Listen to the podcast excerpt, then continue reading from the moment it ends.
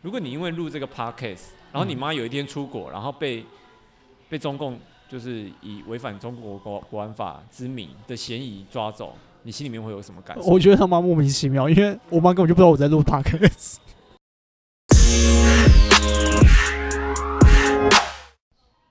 大家好，这里是布尔乔亚咖啡馆，我是布鲁斯，我是一男。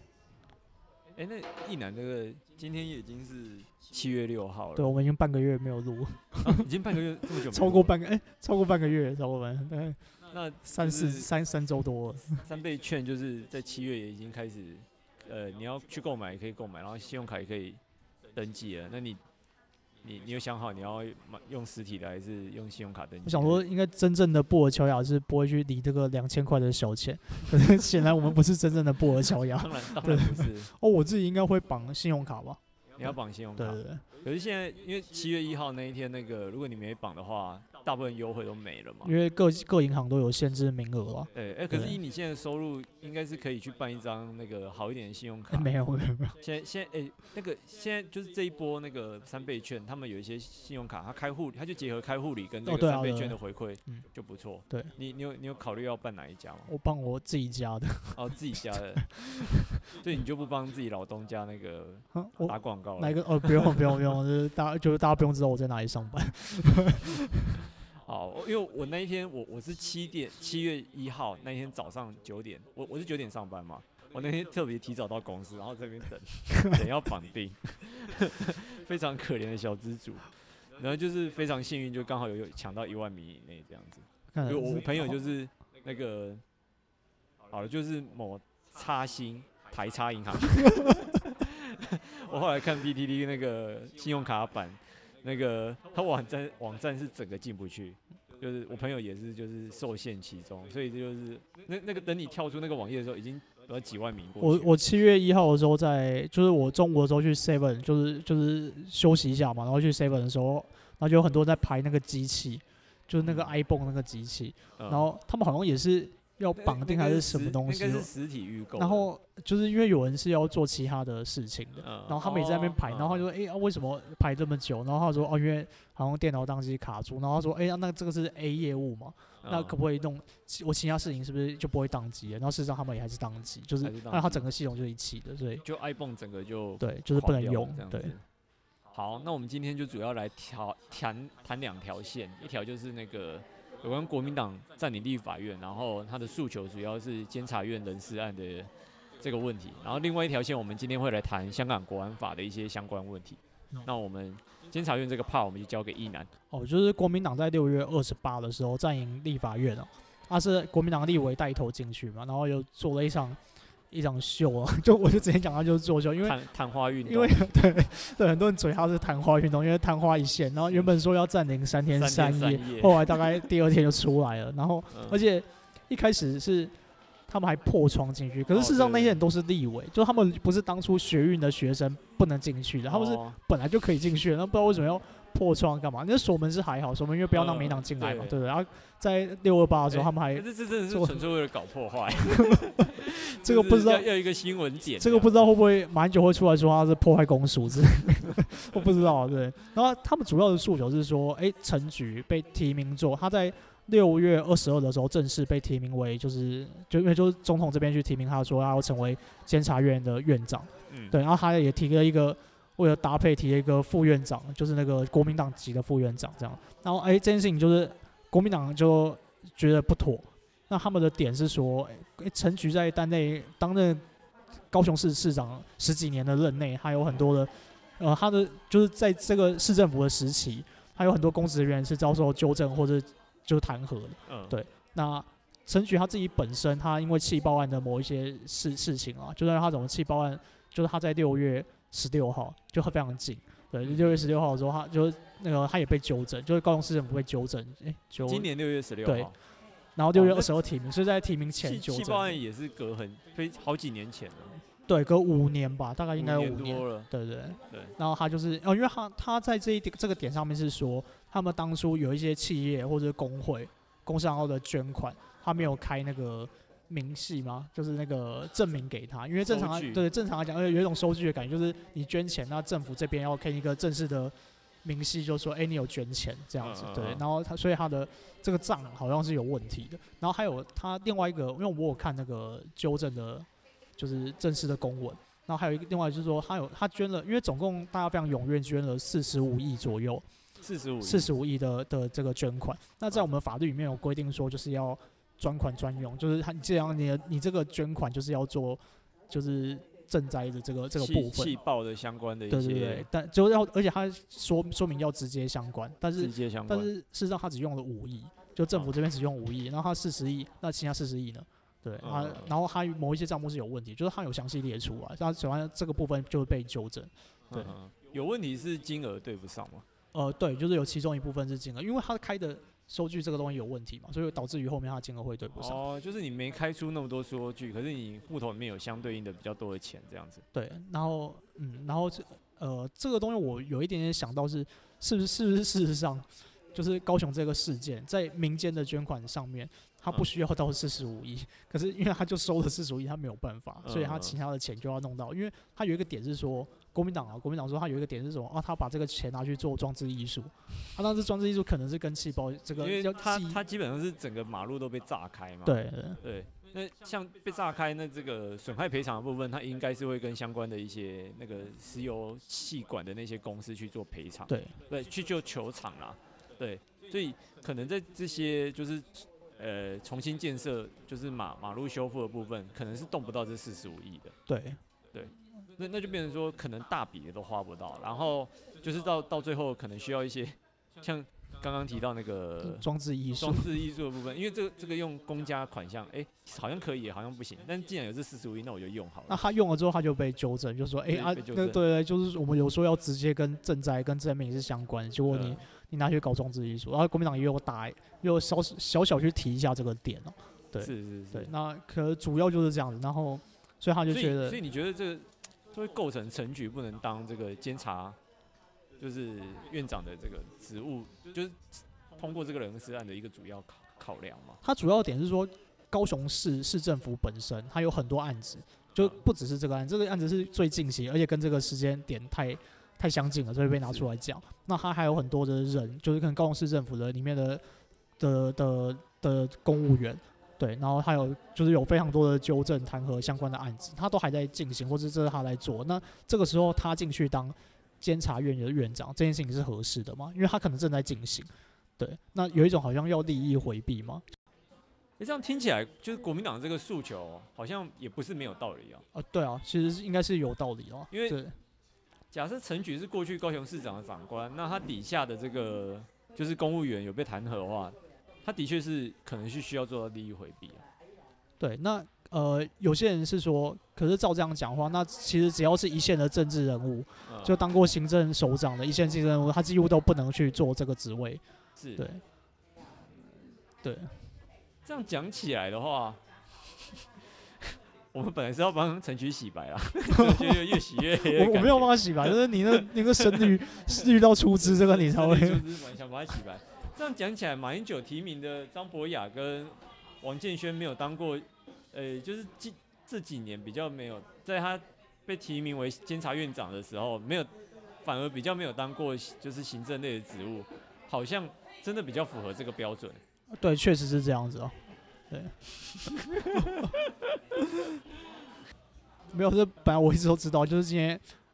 盖牌，然后来阴你这个 绿营小绝情，就是那个、看你看你怎么帮帮 帮绿营护航，绿营护航。那你就是中共同路人跑来那个，跑来跑来乱我的 podcast。没有，就就其其实，在网络上面就有人帮陈局讲话的论点啊，就其其其实我觉得很好笑，因为他的论点是什么？他讲说，那你这样子讲，那朱立伦或者蓝营的一线政治人物也都不能当监委，那。对对啊，啊，因为今天提的是你民进党，哦，对啊，今天今天国民党又不是国民党，是提朱立伦。可是 你你因为之前好我好，反正现在我我就是绿绿区演演 这样子，因为之前就是马马马派的监委比较多嘛。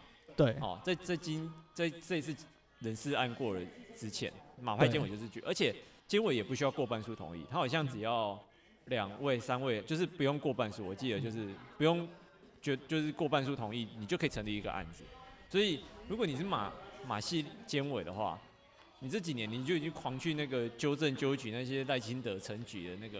哦，你这个指控很严重，你就觉得监委完全就是 完全没有是非的，对，你的 指控非常严重。呃，可能可能马英九也没那么坏，他可能就是假设他提名七七个监委，然后就就五个呃，可能三个是好人，然后其他四个可能就是自己的杂种。哦，因为有。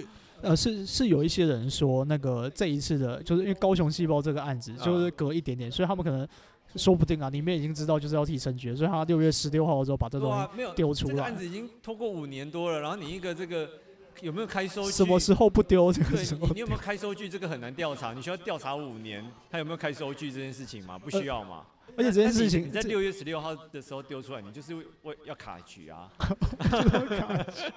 对，护航会越来越难看。你你把卡局换成卡函，那个既视感好像就，就 好像就很很像。因为没有，就这这件事情很有趣的点是，呃呃，马英九提的这些人确实就是弹劾弹劾，哎、欸，不是弹劾，就是去纠正高雄市政府的人没有错。嗯、然后，而呃。正常来讲，那那就这样吧，就像你刚刚讲的一样，就是几个有几个监委，他就可以提案这样子。然后剩下没有提案那些蔡英文之前提的监委，他们居然写了一个不同意意见，不同意对意见书，就是有一，可是这应该不是一个正式的文件，它只是一个声明，就是说啊，我不同意这件事情。可是这是一个很荒谬的事情，因为一个公家机关，你怎么可以，你怎么可以说这样？就是可是因为监委彼此是独立行使职权啊，啊是，所以。反正他也不需要为别人背书，但是监察院的他的设制度设计就是不需要过半数同意。像你大法官，你至少也要过一半的人同意，那个释字才会产生出来。可是监委就是他们可能觉得监察这件事情很重要，不需要被某某某卡住，所以只要几个人同意就就就同意这样子。对，因为他这样就变成那监察那。好，当当然不同意意见书不是一个正式文件，但是就会变成哎、欸，所以监监监察院里面出现，好像有一些异音这样子，对对对，而且还讲出来给大家听，就是说，好，那我我我我就开天窗讲亮话了，我我就不假中立了，不假中立就是绿营，就是恼羞成怒啊，不是，就是因为呃，陈菊这次被提名为监察院院长，其中一个很重要的任务就是呃，去年修法通过了这个。国家人权委员会对，因为蔡英呃蔡英文就是把这个国家人权委员会的这个组织，它的设在监察院里面。那国家人权委员会，它基本上就是因为台湾有签两公约，没有，就是让就我补充一下，就国家人权委员会，它主要的目的，它宣誓成立的时候，就说它要处理涉及什么酷刑啊，然后侵害人权啊，或者各种的歧视案件这样。然后总共林林总总有什么九大工作，然后说这个这个委员会要设置十个委员，然后最重要是监察院长，他就是当然委员。嗯，对。我要一个有系统的来介绍这个国家人权委员会。好，那我刚刚帮大家简单说明。你刚刚有说明它的功能的部分。对对，对。那为什么我们要设立国家人权委员会？这是不是就是民主进步党想要打高空设立的一个虚无组织呢？并不是哦，因为 现在自己都心虚的笑了。没有，就是就是在马英九时期就有签两公约嘛。对。哦，那因为马英九也是一个法律系毕业的人。哦，基本上他就是也是对人权有点 sense 这样子。那因为台湾它不是那个联合国的会员国，所以其实台湾没有办法签两公约。你知道这件事吗？哦，不知道啊，不知道。就是他们其实会有一个签约跟批准的程序，也就是说，他可能会比如说你在联合国的大使，或者是有关这个公约的一个特别的大使，会去那边，然后就签完名之后，就是代表这个国家签约。然后签完之后呢，这个文件会送到你这个国家的国会去做表决，因为要不然你总统想要通过什么条约就通过了嘛，所以其实基本上都还要再经过国会同意。那如果国会同意之后呢，他就会就是送交这个联合国那边去做存放，然后完成这个签署的程序。但是因为台湾不是联合国会员国，所以那个。当时马英九就是哎、也经过国会同意了，然后要送回去联合国，然后就说呃没有，我们没有收你的，这个你不是联合国会员，你是中国一部分这样子，就就很尴尬。然后那个时候马英九就那没关系，他不让我们就是存放，那我们就自己设两公约施行法，就是我们直接把内国法化，就是我们设立一条法律说啊，我们因为签了这个两公约啊，所以呢，只要是这个两公约的内容，我们都把它它都有国内法的这个效力这样子。好，那这是。两公约就等于是内国法化了，它本来是一个国外的东西，那我们现在就把它变成国内的一条法律，不是一条法律，一部法律来用这样子。好，那经过这个两公约的国际上面的一个巴黎原则的操作呢，其实你在国内是需要去设一个人权委员会来，可能是监督哦，你国内的各种林林总总，可能是刑事案件啊，或者是相关的一些案件的一些人权调查，然后要定期的公布。其实很多的公约其实也都有一个这样子，就是要不然你签了就签了，那是签好玩的哦。以你要定期的监督，然后去审视你这个国家的人权状况，哦，去作为一个评判的标准，这样子。这这这是要设人权委员会的一个脉络，对，所以蔡英文就那当初也有就是这个人权委员会要放在哪？有人说，哎，要不要放在总统府啊？这样子就是表示，哎，我们对国家很重视的 之类的。那人家就是说，啊，你总统就是行政权，你这样子好像这个人，因为人家说这个人权委员会要独立于政府之外，啊，就是要要要有相当的独立性啦，不然就是。要不然你想想看，习近平球员兼裁判，你们习近平把他把人权委员会然后设在中南海，因为设在他的主席室里面，然后那个人权委员会每天都发报告说啊习习大大好棒棒，那那这就是自卫组织嘛，哦，所以后来就想说那这样不妥，那我们是不是要把它设在？那后来想一想，哎，那我们就设在监察院好了。那监察院有三种方案，哦，呃是要设在呃是要做一个独立的组织呢，就像 NCC 这样子独立的委员会，还是要？呃，要有相当的一个政治性的参与在其中。那最后我们通过的就是，诶、欸，除了监察院长以外，就是还要有一些人权监委。好，这是那内部那个人权委公，诶、欸，这是人权委员会的这个法案，就是有规范说，那我们就在另外提名人权监委。那这些人就是特别独立的人，他必须要有一些特别的事迹可以证明他是，呃，可以胜任这个人权工作的，才才可以来担任这个人权监委这样子。好所以，也就是在这个一个脉络底下，民进党才会指派陈举来做这个监察院的院长。哦，那当然，这个其实，在我们在新闻上面也会看到，哎，那陈菊就是他过去在民主运动的一些，诶，时机哦，他可能在长期在党外的一些抗争，可以作为一个捍卫人权的一个表率。哦，所以也是因为他有一个这么重要历史。这样讲历史价值好像不太 OK，就是他个人的一些 credit，所以民进党才愿意聘他为这个人权，呃，就是监察院的院长来做来来 handle 人权这件事情。但是你国民党的思维一定不会这样想嘛？啊，因为我是绿区，我才会这样想说啊，因为陈菊多以以以前多少的贡献，所以今天来做这个刚好而已。可是国民党会想说，干，那你陈菊就是以前高雄市长啊，就是你们新潮流的大姐头。啊，就是你们现在民进党里面掌权掌势的，对对啊，那你们就是他现在不没有地方做了，你们就把他安排一个监察院去做。不是，因为因为就是照你刚刚这样的说法的话，他也可以被之后变成人权委员会里面的委员啊，他不用去当监察院院长，去当那个档案委员，但是他之后再聘回他变成人权委员会的委员，这完全没有完全没有问题的。啊，就是什么样的人坐什么样的位置嘛？那以陈局的。那个政治贡献来说，他当然是有那个，就是他他当然是可以去做做这个位置嘛。可是他坐这个位置就会出现刚刚讲的，就是他他因为他当过行政首长十几年，对对对，他的这个问题，所以这个是变成说陈菊需要去做辩驳的一个一个 part。哦，也就是说，这个我没办法帮他辩护。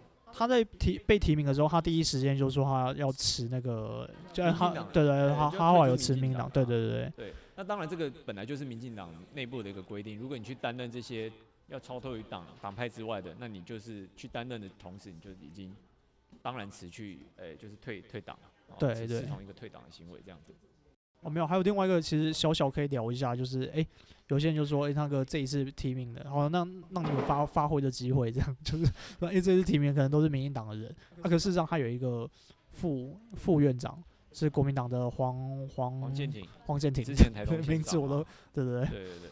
那就是我我觉得他这他他说这一次的这个，诶、欸，就好像有种酬庸性质啊，什么东西，你们民进党塞自己的人这样。看一下这个，就是蔡英文这一次的名单哦，他提名这个季惠荣，那其实季惠荣他一直都是长期在 NGO 工作的，他现在是那个资深妇女就是工作协会的一个。对，组织的一个参参与者了哈，是。然后像叶大华，他也是台少盟的秘书长，那基本上这个都比较不像是政党，不不是政治人物，哦，他都比较像是 NGO 的参参参与者。所以所以你觉得陈局就真的不妥？就是呃，他这个人当行政呃监察院长，就是我先不要讲他到底妥不妥这个人，可是他的身份，他之前是之前是高雄市市长，然后他现就是有这么多的案子嘛，就是虽虽然是虽然他他可能是最上级的长官，那可能是他下边的人做的，可是这些案子可能还正在进行，或者是他因为他有一些话会叫你说，哎、高雄市是否要回复啊？那这件事，那这就是监察院的报告会是这样讲，那去监督他到底有没有回复的这件事情，可能就是监察院的责任。那那会不会他就不监督了？因为那是他以前的案下面的案子，那所以所以就会有这种，我不是说他就一定会这样做，但是他就有这种争议。那既然有这种争议，他就显然不是一个好的监察院院长的人选。他可以当监委，他可以当人权委员会的，就以他的职力当那个委员，这都没有问题。那为什么一定要把这个人摆在监委的位置上面？这是我的疑问哦、喔，应该这样讲。嗯，他身为院长可能会有一些争议，那那不要让他当院长，我没有否定他当监察委员或者是当人权委员会委员的。正当性啊，完全没有，就是以他的资历，以他以他的的，就是他自己遇到的事情，那这样完全是可以。可是他为什么院长一定要由他来当？啊，其他人可是让论资排辈，然后论被迫害，论被排害，被迫害的话，程度可能都真的没有人比他高了啦。嗯，好了，我们回来讲，就是有关监察院的这个争议来讲好了，他有些争议可能是政治争议，哦，就是他可能在政治判断上面来讲，他就是不是这么妥当。但是不代表这件事情就是错的。我们，你做你做任何政治决定都会有政治争议，因为你民进党政府你做的事情一定会比较属于台派，比较不属于台湾一点嘛。那，你这个在国民党里面，你就觉得干中华民国怎么不见了？那国就你这样也可以算是一个政治争议，对不对？哦，所以我们执政者当然要不畏惧这些政治争议去努力的做决策啊。好，我们回到刚刚那个案子来讲。陈菊被下了一个纠正的判决，但是他会对这个他回来做监察院长，呃，监察院的院长会对这个纠正案有任何的影响吗？没有啊，因为纠正案已经下了，对啊，对不对？对，好，所以纠正案已经下了，他他总不可能说，那我要把这个纠正案撤掉，没没有这样子一个制度设计，因为监察委员就是独立行使职权，哦，而且他也不不追求过半数的一个人数，所以你就可以看得出来，监察院就是一个各自做各自的事情。哦然后，我们再回来看监察院它原本的职能，为什么我们过去就是不管是两蓝绿两党，其实都有一个意识，会觉得说要把监察院废掉，就是因为监察院的纠正跟纠举，它并没有实质的拘束力啊。要不然为什么我们？因为监察院它本来是一个民意机关，哦，它是需要经过人民所选出来的，然后它是有一些呃。有点像台湾的参议，就是中华民国的参议院，就是它需要，它是被宪法赋予一些职权的，但是它在经过几次修宪之后，它现在就只只剩下形式上的纠正跟纠举，而这些纠正纠举，它只能做到提醒大大众的作用。所以，呃，陈菊回来到监察院，他过去的争议，哦，就以以他这个纠正案来讲好了，那个他并不会去影响到过去纠正的一些。纠正书，哦，或者是纠正的一些决定，哦，当然这这是很护航的一个讲法了。但是最重要的是，他来到监察院，他是要做人权委员会的这个院长嘛，哦，那当然是他过去的行政资历，我们可以看得出来，他事情的决断力，哦，以及他在人权上面的努力，他适合来做这份职务，以以及他可以担当起这样子的一个职务，所以我们才选择他，不是因为。哦，我们应该要去选择一个完美无瑕的人。难道一个完美无瑕的人，他就是他就会是更好的人吗？哦，就是他可能完全没有任何污点，但他没有能力。那你要选择一个可能有点政治瑕疵，但是他很有能力的人。哦，这这是一个命题。啊，不不不是完全适用在成局上面，还是你要选择一个没有能力，但是他像一张白纸一样。你要没有没有没有政治任何政治瑕疵，你随便去路边抓一个人来，他都没有任何政治瑕疵啊。但这样子的人，就真的是一个好的监察院长的人选吗？应该是很让人感到疑问的吧。嗯，对。没有你，你你你可以做，你做一点回复好不好？不然就好像我在自慰一样，自己录一录一段在那边澄清。没有，我就我对我觉得你这样讲法好像有道理。看，你你知道我每次你只要提出任何质疑，然后我我回复之后，你就会说你这样讲法好像有道理。没有真的，要不然 对，这是嗯。所以你就没有多多多做多做？哎、欸，看我我好像只要拉到一个那个圣人模式的话，你就是是啊，不是就就是还还还是蛮护航的，对，是蛮护航的啦，但就是比较说得过去。对，因为就是你刚刚也有讲说，就是诶、欸，那他可能就是谈，就是事实上，反正他他进他进不进去的，或者他进去他当院长，他反正弹劾的已经弹劾了，然后弹弹劾或者纠正纠举的案子都已经下去了，然后我们事实上我们犯了一些纠正案还是干嘛的，那就是那那些所谓的纠正弹劾纠举这些东西，他他顶多是责成你去跟某一个单应该要交代的单位交代，那你哎、欸、你要去写报告给行政院，你要去怎么样？那对，所以所以所以，既然它只有这样子的功能嘛，它只有这样的功能的话，那不管是就是监察院长，不管是谁来做，反正已经下了。而且像刚刚有讲，它不是一个什么，它不是一个一定要举手投票的会议，它就是这些，就是你市场只要有几个监委，你就可以达到这样的事情。那它也不影响，就监察院院长也不去影，基本上也不太会去影响到其他监委的判断。那那这样子的事情，就这样子的话，就是你就是。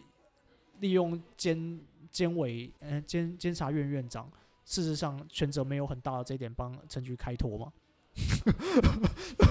不是帮陈局开脱，是陈局的确有这个能力跟资历来胜任这份工作。好，没有，我没有否定这一点，因为我刚刚就有讲说，哎，他事实上他可能可以当监察委员，或者他当那个他当人权人权委员会的这个、的委员，对，我不管你。对，没有前面就有讲，这这一段之前也有 讲，对，我就是事实上事实上他可以，可是。可是当院长到底合不合适，还是怎样？对对，对，比较合适嘛。哦，比较合适。嗯，好，你像像这样好了，你你可能过去在 NGO 有很多贡献，但是当你要代表监察院以一个院长的身份出来发言的时候，你是不是也需要有足够的政治资历才可以来胜任这份工作？你有可能就有些人他就是在底下做事可以做得很好，但是你要就是上台面发表一些言论的时候，他可能就会发言失误，或者是。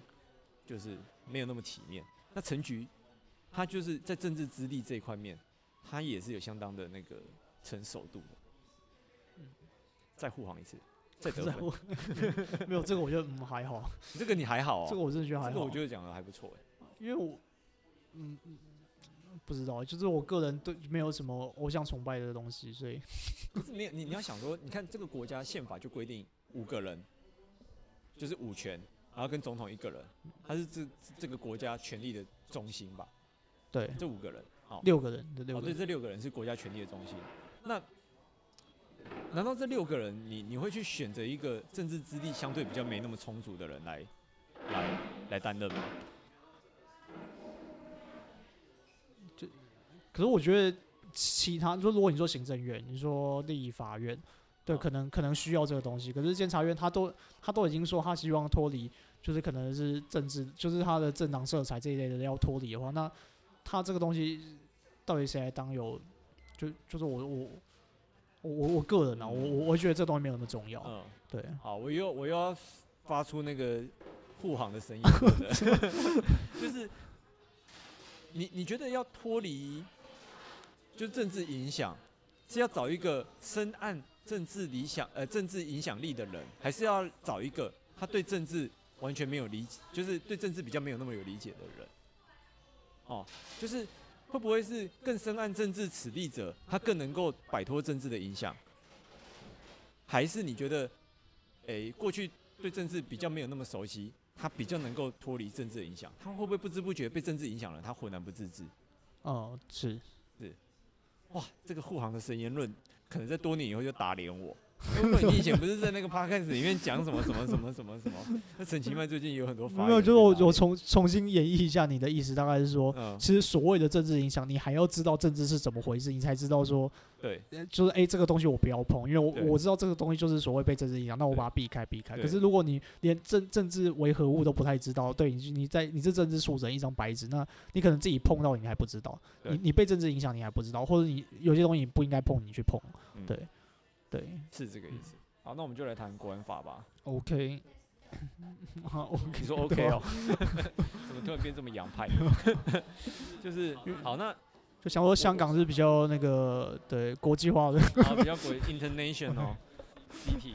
那个，那在谈这个国安法之前，我想先问你一个问题，你你就用真性情回答我就好。就是如果你因为录这个 podcast，然后你妈有一天出国，然后被被中共就是以违反中国国国安法之名的嫌疑抓走，你心里面会有什么感受？我觉得他妈莫名其妙，因为我妈根本就不知道我在录 podcast。对，你会觉得莫名其妙。那如果你妈就是被抓走，然后就跟李明哲这样就没有回来了，可能你后来看到新闻，可能已经被判了十年有期徒刑，就觉得很扯，很扯。所以你，所以你，你觉得这不会是现实？我觉得不会啊，因为不会是现实。他如果抓我也就算了，因为我而且没有，我刚刚有帮那个国民党护航，所以应该还好。因为是有帮国民党护航的护航的部分。就对，就是就就是应该，如果针对我个人应该还好，因为针针对我家人有点奇怪。对，嗯，好像应该没没这么坏吧？没这么坏吗？那 应该很坏没有错，可是有坏成这样吗？我又不是维吾尔族的，维吾尔族是跟整整家人都会被抓的。因为因为在这个吕吕秋远有写一篇文章，在这个国安法就是公布之后，吕秋远写一篇文章说，哪些台湾人最需要注意这个会不会就是可能会是这个国安法的一个目标啦。那他当然当中有提到，如果你在那个就是社群媒体或网络上有批评中国政府的行为，你的家人也相对应的会有一些危险啊。哇，你。没有，就是我不知道有他可以解释解释的这么宽，就有多中共政府可以解释的这么宽，这样，对。对，但所以所以你就觉得这这不是现实？我觉得，我觉得如果个人的言论，然后去我怎么我们去香港被抓，这个好像有可能，有可能会发生这样的事情，可是。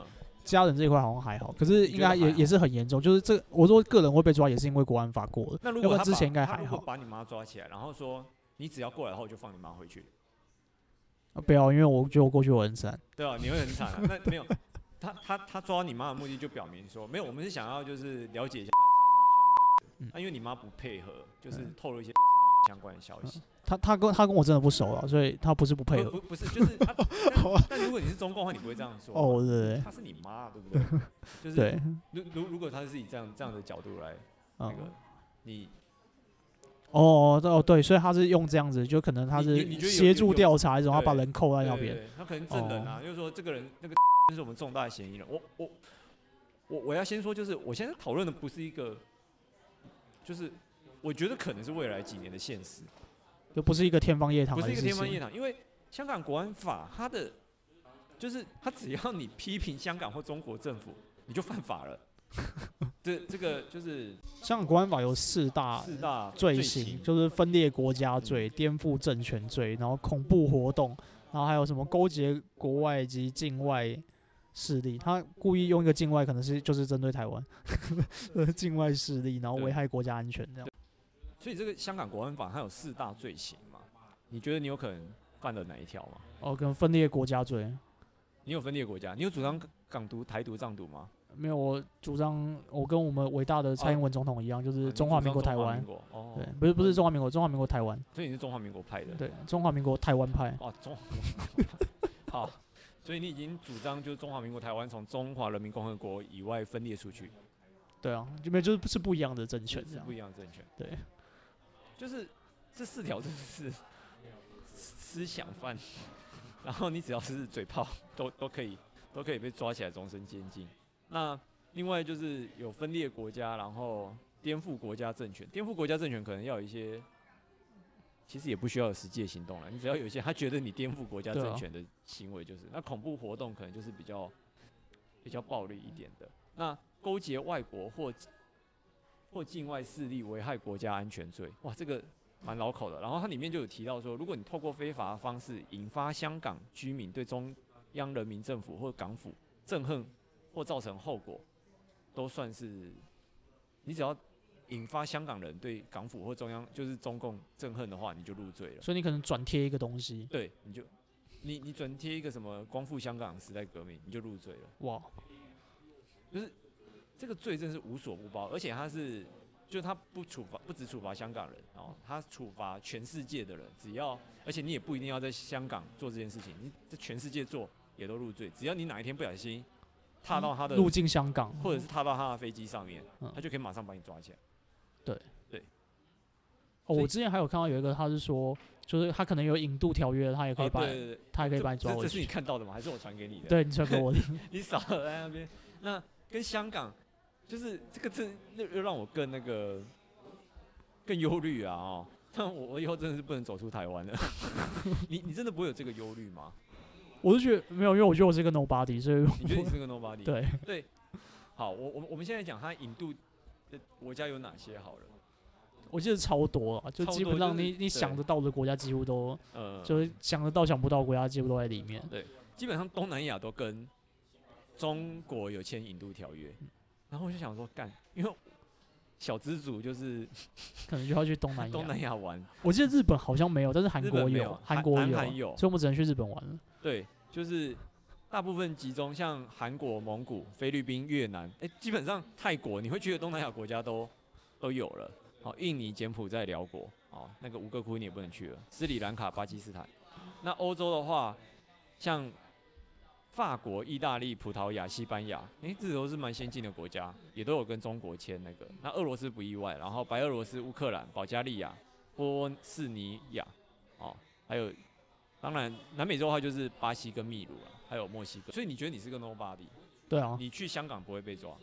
还是你觉得去香港可能会被那个？我觉得我去香港不会被抓啊。就是说说真的，我是我是觉得我不会被抓，但我会觉得怕怕的，就是你心里会有一一层阴影，你会觉得说，干，虽然我觉得不会，但是会不会妈他真的把我扣起来还是干嘛？对，你可能那个时候突然这两边比较紧张一点，他就他就在找麻烦，他就把你抓起来。对啊对啊对啊。对对对，就是你你知道中共跟 Facebook 有合作吗？啊，我知道啊。所以他基本上他有所有的人在 Facebook 上面的发言。嗯对啊。对。所以他其实可以建立一个资料库，就是谁谁谁，嗯，就不是他可以建立一个黑黑名单呐、啊。哦，对啊，对对，对。所以这个这件事情来讲，其实对他没有很难。他用关键字搜寻就可以把你抓出来，对不对？对啊，然后他就建立黑名单，然后再把这个黑名单汇进去他入出境的那个资料里面，然后你只要你刷那个台胞证一进去哔哔的那一刹那，他就跳出来了。你你觉得这个真的有很难吗？没没有很难，但我不觉得他会这样做，因为你不觉得他会这样做？因为他这样做。对，没有，就是那他要抓多少台湾人？是，对，就是他可能有一个层级，就是李明哲那种可能会被抓，我这种他就不会抓我。所以，对对对对，对，也就是说，我可以想象，他立国安法目的可能是为了要反制反送中运动嘛？对。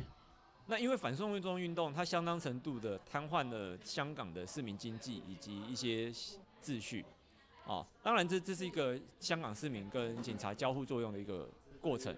所产生一个结果了，因为港府不不顾民意，哦，然后港民就越越越越趋激烈，哦，然后最后就是中共的黑手直接一个如来佛掌大的那个玩法直接盖下来，让你们动弹不得，哦，所以他所要的目标应该是所谓的香港的呃反送中的这个市民，三家反送中的市民是对吧？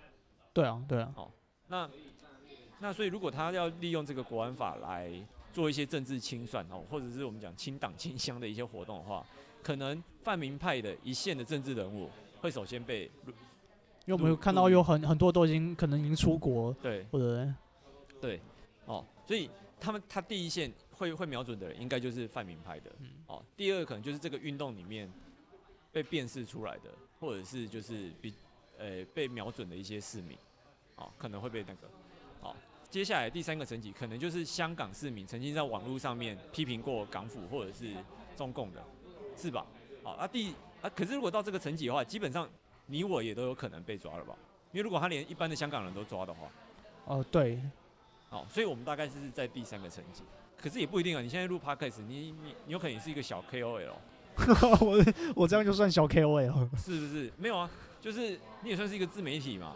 而且你你自媒体的目的就是聊政治，那你聊政治的目的是不是就是有相当一大部分就是瞄准这个中共跟港府？你也聊了不少次港府吧，跟中共吧？可是我是中共同路人呢。没有啊，就是 你的你的言论就是他他可以辨辨识出来，好，可能英党他没有一个那个自动化的搜索模式啊，对，他要自己听，对，他要自己听，他没有那么人手。对，你不会啊，说不定改天就是突然增加一个，那个就是那个五毛，就是来来听，然后把这两个人做标记这样。就是，所以如果以刚刚那个来讲话，一般台湾民众如果要担心的话，可能就是第三层级。但是你不知道他会不会随时都，因为台湾跟中国之间的关系也非常的紧张嘛。嗯，你知道台湾过去在中国有多少人被失踪吗？哎、欸，我不知道啊。哎、欸，你要你要你要讲的数据是真的吗？真的、啊，是真的。我这个是公司的新闻的那个数据啊。被失踪是什么意思？被失踪是被抓起来吗？还是这个人就没消没息就不见了？没消没息就不见了。对，但是他也没有被法办，被干嘛？但是李明哲一开始也是没消没息。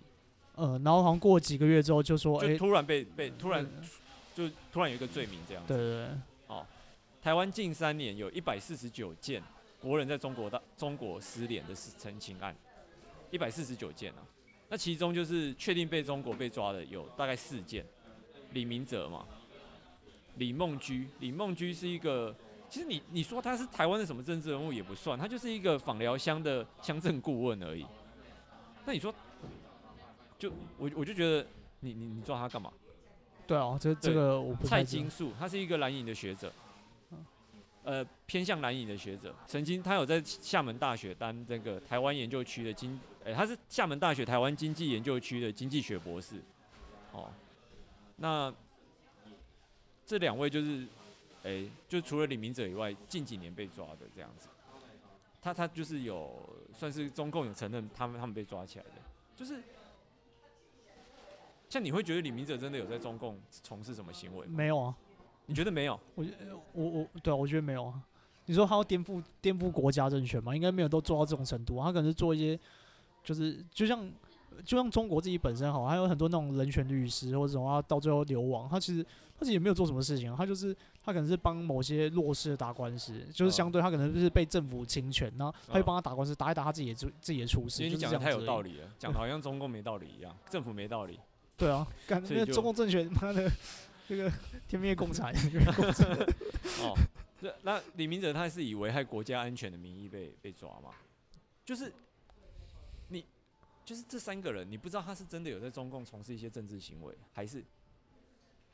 其实他只是想要给蔡英文政府一些压力，所以就随便在只要你是在中国的人，你就把他抓起来，对不对？对。所以，而且，其实你以那个蔡金素来讲，我觉得他可能还偏向统派，因为他是中国念念博士嘛，嗯，他基本上不可能是主张什么台独什么的那个人，但他也被抓起来，是不是？是他已经不看你的政治立场，就他随便抓台湾人，就是他可能只要是台湾人，然后我。对，就是我我要给你蔡英文一个压力，我就随便抓一个人，这样子。那你敢说他下一个抓的不会是你吗？如果是香港国安法过了以后，哦，你觉得嘞？香港国安法，可是他如果要做这样的事情，跟香港国安法，就是他一定要是香港国安法过，他才会做这样的事情。他在就是，诶、欸，在做这件事情之前，就是。他是抓中国本土的人，嗯，哦，那如果是香港国安法过了之后，他有一个明确的法律可以抓你，就是我这样说好了，像你说李明哲他犯的这个国危害国家安全，可能有点太牵强了。可是如果他说你违反了香港国安法，你是符合那个构成要件，因为它构成要件就写说你不能引发人民对港府的憎恨嘛，嗯，所以你虽然说这套这个法是恶法，但是你的确符合它的构成要件。哦，就是以这个国家的逻辑来讲，你就的确犯罪了。他他更可以名正言顺抓你，是不是？哦。就跟之前的相比之下，他现在多了一条真的可以入罪你的法律，而且是没有任何牵强的解释的。嗯。所以就是这就是一个香港国安法的一个一个效应啦。哦，那再加上引渡的话，因为引渡的意思是说，我国的罪犯。可能逃到你的国家了，那因为我们有一个司法互助的一个协议，或就是这个引渡条约啦。那你帮我把这个国家的罪犯引渡来我我的国家受审，好不好？那以后如果你的国家的罪犯跑来我这里，因为谁也不希望自己的罪犯就是逃之夭夭嘛。因为制裁这个罪犯好像是跟我们国家的主权有关系。对对对对，好，那就是，所以我们之间就签一个协条约，就是你的跑来我这里，我就把他送回去你那里，你然后那我的跑去你那里，你的就把他送回来。所以他是可以说啊，因为我这个人他曾经犯了这个香港国安法，哦，他是我国的罪犯。虽然说他不在我国去实施这个犯罪行为，但是他在这个构成要件，因为他也没有说一定要在国内实施啊，哦，所以呢，这个，请你把他引渡过来。那你就真的，如果他真的要这样做的话，这一套法律程序是行得通的。那你你觉得这样会？当然就是你你可以去，所以所以。诶、我我要说的是，你当然可以说，像我刚刚说有三个层级，哦，就是香港的意见领袖，然后香港的运动参与者跟香港香港的一般市民去做一个判断，说他现在这个国安法深入的程度到什么程度？可是他会不会有一天就只是为了要给你蔡英文政府压力，或民进党政府压力，whatever，他就你就有可能哪一天你要去杜拜，然后就转机泰国，然后泰国你就突然被警察抓起来，然后就被送到中国去。然后在这个之前，你可能其实。各位观众应该就听众也有印象，就是台湾之前很多诈骗集团在东非或者是在西班牙被抓到，那个时候他们都会要求中国都会要求说，你送回我的国家。那个时候像台湾一些比较不懂法律的民众可能会觉得，好了，那些人就是诈骗犯，把他送去中国惩罚也好。对啊，中国的那个法律比较重，就让他们去受教训这样。但是这其实是一个主权行为，主权行为就是说，这个人他，诶，如果他这个是就是有主权的国家，你应该要送回他原本国家去做处罚。对。但是因为世界上不承认台湾这个国家，所以呢，中国就是那一个人，那个台湾人的国家，所以他们会觉得，那我就把他送回中国，因为他跟中中国也友好嘛。哦，在过去的案子，我们基本上在那些诈骗嫌疑犯几乎没有被救援到回台湾的，大部分都是被送去中国。哦。再回到现在国安法的案子，那他们会不会就是在中国这样子的要求之下，他就直接把他送去中国，你就被送中了？所以普马其实他在脸书上面也有提到说，香港反送中，其实该反送反送中的是台湾人，不是香港人啊，因为是你台湾人会被送中，香港人本来就在中国里面。哦，所以那普马意思是说，香港已经帮台湾先挡一次反送中了，现在台湾你自己要去思考这个问题。因为他现在有一个无所不包的法律，他只要说你诋毁、诋毁，就是香港或者是中共政府，他就可以从全世界、世界各地把你送到中国去。而且这个其实我们可以觉得是有案例可循的，从台湾人在中国的呃被逮捕的行为，以及过去各国政府配合中国将那些诈骗嫌疑犯送中的案例，其实这让中国更。更合法化，可以名正言顺的实施这一套行为。那有人会 care 台湾吗？事实上没有，因为那些国家他就直接把诈骗犯送过去，他就觉得反正 somebody will 处理他，反正不不要在我国家里面处理这些我我听不懂他在讲什么的人就好了。你你对这个有什么看法？哦，这样讲起来还蛮可怕的，而且是应该就照你这样讲是真的真的会发生的事情。对，啊、对，而且你你真的不知道为什么中国政府要抓这三个人？就是蔡金树、李梦居、李明哲，他们真的去什么偷偷运的什么炸药跑去中国，然后要把三峡大坝炸掉？应该是没有，应该是没有做这件事情。哦，你你你说李明哲可能有在那边鼓吹台独或者是中国民主化算了。你说李梦居跟蔡金树会做这种事情吗？我觉得也不会啊。所以我我就觉得这这一套都非常的不可思议。好，那我再回来实际面来讲，我们刚刚讲到就是。跟中国有签引渡条约的国家，哦，就是通常政治犯是不会被引渡的，因为政治犯是思想犯。但是这个东西是有争议的，在每一个国家实行的条件也都不一样。那你说香港国安法是不是政治犯？有讨论空间。但我们应该会认为这就是一个政治犯，因为你你的想法跟中共不一样，所以你可能会就是我就处罚你，所以这基本上是一个政治犯，因为政治犯基本上就是思想犯。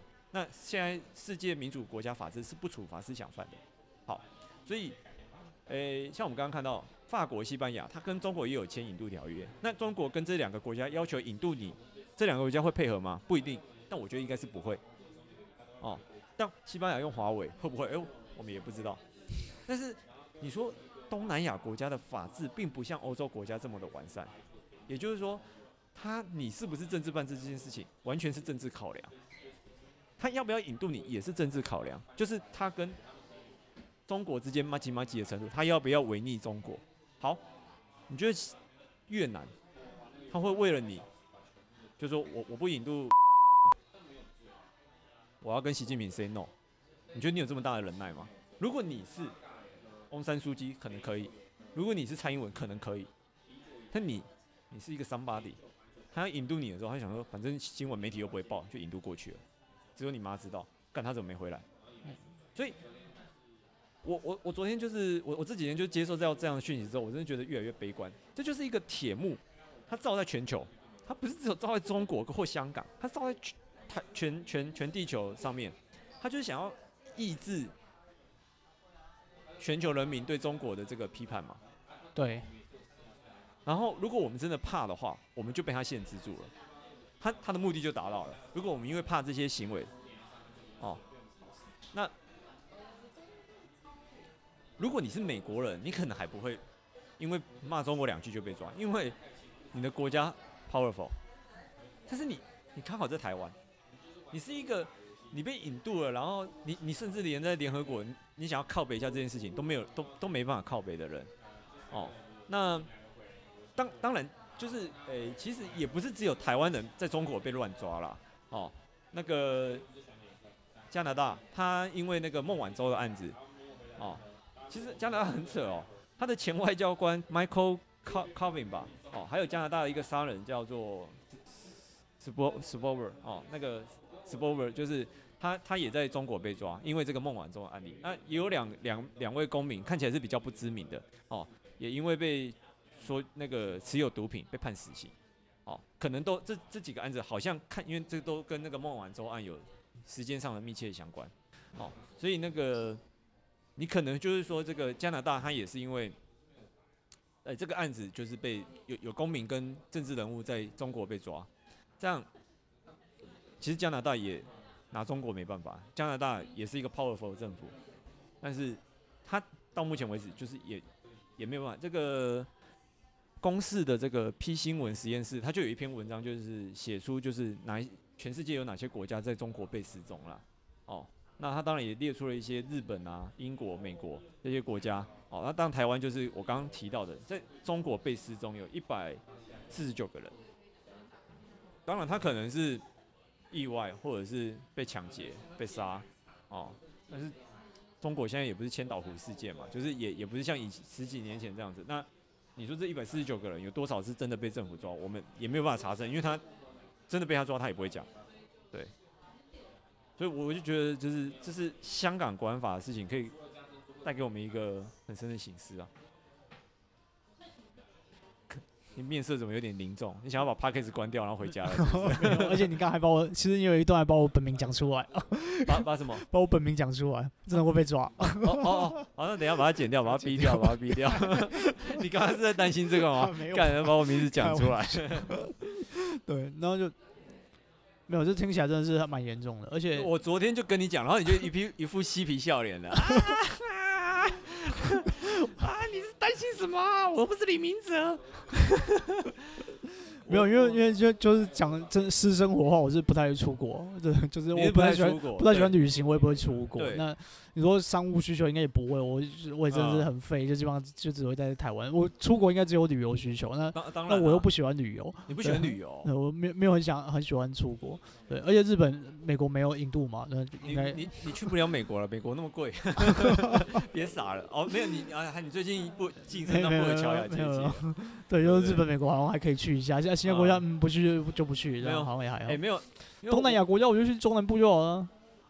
就 也没有就热带地区度假，我我指的是热带度假的感觉，我就肯定也有啊，对不用不用去。没有，我觉得我觉得你不是这个意思啊。不是，我我看你你可能连双北城都出不去。你去什么曼谷什么度假？我去那个，我去我去梦时代也一样。因为我个人，因为我个人是蛮喜欢去日本的啦，但是因为日本开销比较大嘛，所以那个。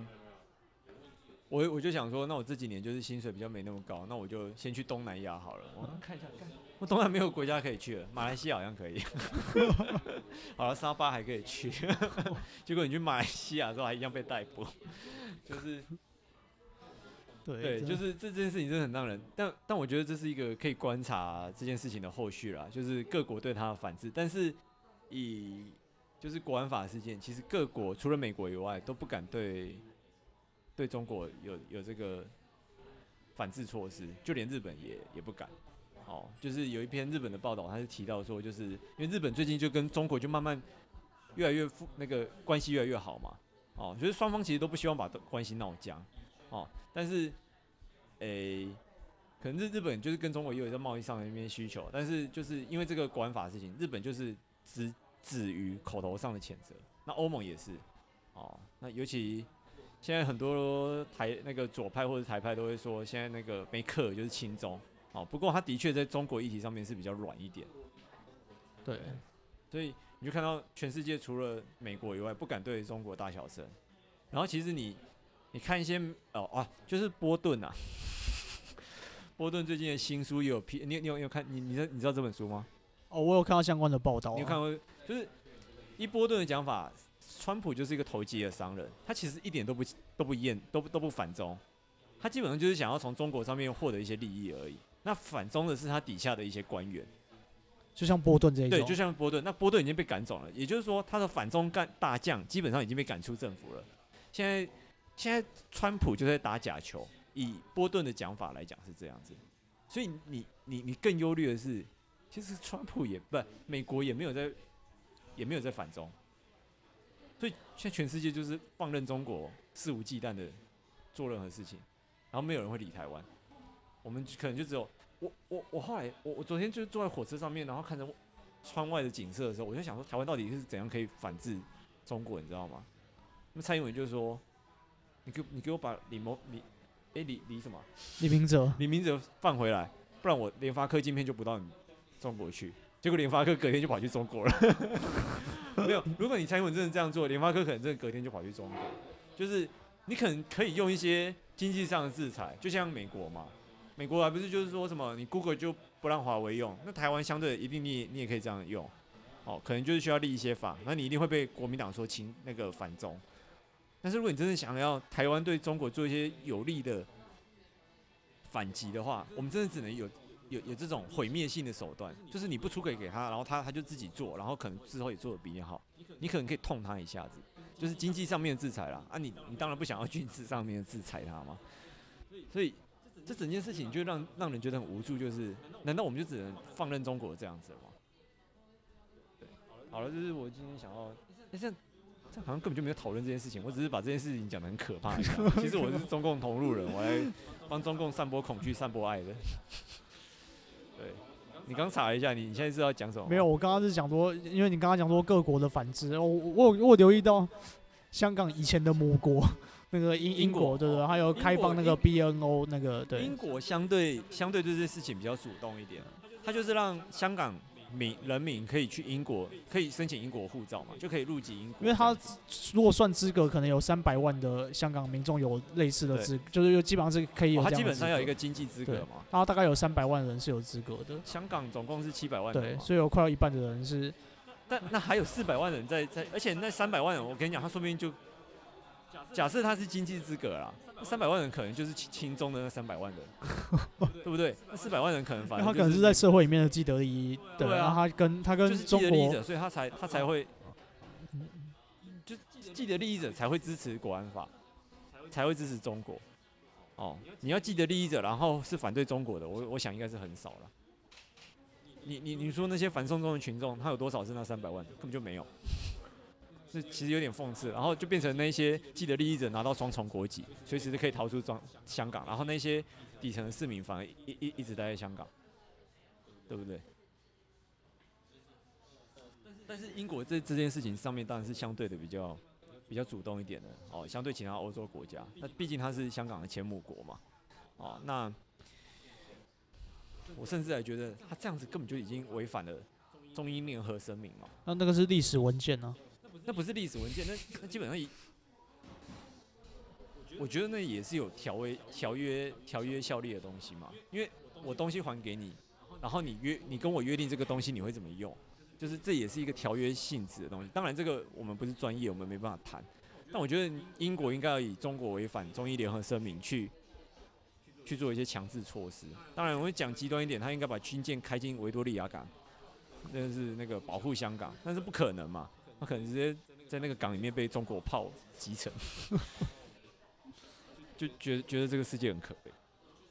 没有，我刚刚只是想嘴一下，就是 那个那个历史文件这件事情，然后跟柯文哲讲那个不算了，那个那个已经不算了。那个柯柯文哲说什么？没没有，这是一个小小的新闻，就是诶、欸、是苗博雅嘛，就是说他之前有一个，在他成立他政党之前啊，有一个就是什么大家来签署。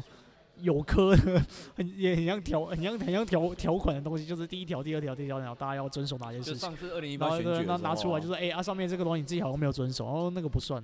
然后很多人就在下面也是讲啊，那个历史文件、历史文件就是两件 事情很像，所以柯文哲就是中国人，哦不是。我我我真的我真的笑不出来，笑不出来。好了，不然我们今天就先到这边好了，今天。就是笼罩在一个阴霾底下，我们结束这一集，我不知道会不会是最后一集的 podcast。可是不会，我现在没有钱出国，那现在也不太能出国，出国十四天，后来这十四天，对，还受得了。这这简直是事件，我我觉得我们就是要观察世界各国政府对对中国以及香港的一个行为，以及美国新的总统对这件事情的一个反应。但我我真的很悲观啊，因为川普就是投机分子，他就是。想要跟中国要点好处，我我前两天看一点书说，什么川普可以去死了之类。哎、欸，没有，可是为什么你那么相信波顿的说法？说不定他想卖书而已啊。哦、因为川普也说他就想卖书啊。因为可是波顿一直以来都是鹰派角色。哦，对，对。那我那个影片其实你可以去看，那个是王博达他对于波顿的一个王哎、欸、王博达观点，他对于波顿的一个影片，他就指出其实川普已经错过两集了。他如果想要制裁中国的话，他已经错过两集，就是。川普在过去几年的一些经济制裁行为，其实在在的反而是把中国推离美国霸权。哦，那这这是一部很很不错影片啊。他的意思就是说，美国的制裁政策是互相矛盾的。他从经济政策去看出，其实川普并没有想要制裁中国。哦，那他是加上那个，然后再加上内部人士的说法，以及波顿呃一直呃一直以来的立场，所以。这个会比较偏向于事实，当然我们不知道波顿讲的是是真是假，这样子，哦，所以那你看哦，美国的川普他其实没没有没有很想要反中，哦，他可能选上之后他真的反中，那我们只能期待，哦，呃，就是有点期待又怕受伤害。那 Joe Biden 这几年民主党对中国的议题是有比较硬一点，但是 Joe Biden 他一直以来不是一个。在这件事情上很有表态的一个政治人物，好，再加上他其实在美国就是那个老人痴呆舅嘛，人家都这样称呼他，他就是讲话都很容易讲错话，然后就是，然后偶尔又会跟女生有一些很亲密的行为，就是你不会觉得他是一个特别有能力的政治人物。川普说他如果有能力就不会当这么久的参议员还是众议员，他当了三十几年。哦，就是就 Joe Biden，你你你你不会想要期待一个。老白痴去去救你这样子，哦，对，所以真真的只能靠自己了。哦，还好我们今年啊，那个原来今年是二零二零年，我们刚选出我们新一任的总统，怎么感觉已经是十年前的事情了？讲完这件事情，所以我们真的只能靠自己增加台湾的实力，不然我真的很难想象，就是那些现在被中国抓的人，然后台湾政府对他毫无无无计可施。然后只能继续让他这样被抓着，我们只能不去那个国家，或者是跟他友好的国家，就是希望明天世界会更好。我们今天的节目就就到这边，我是布鲁斯，我是一男，好，拜拜。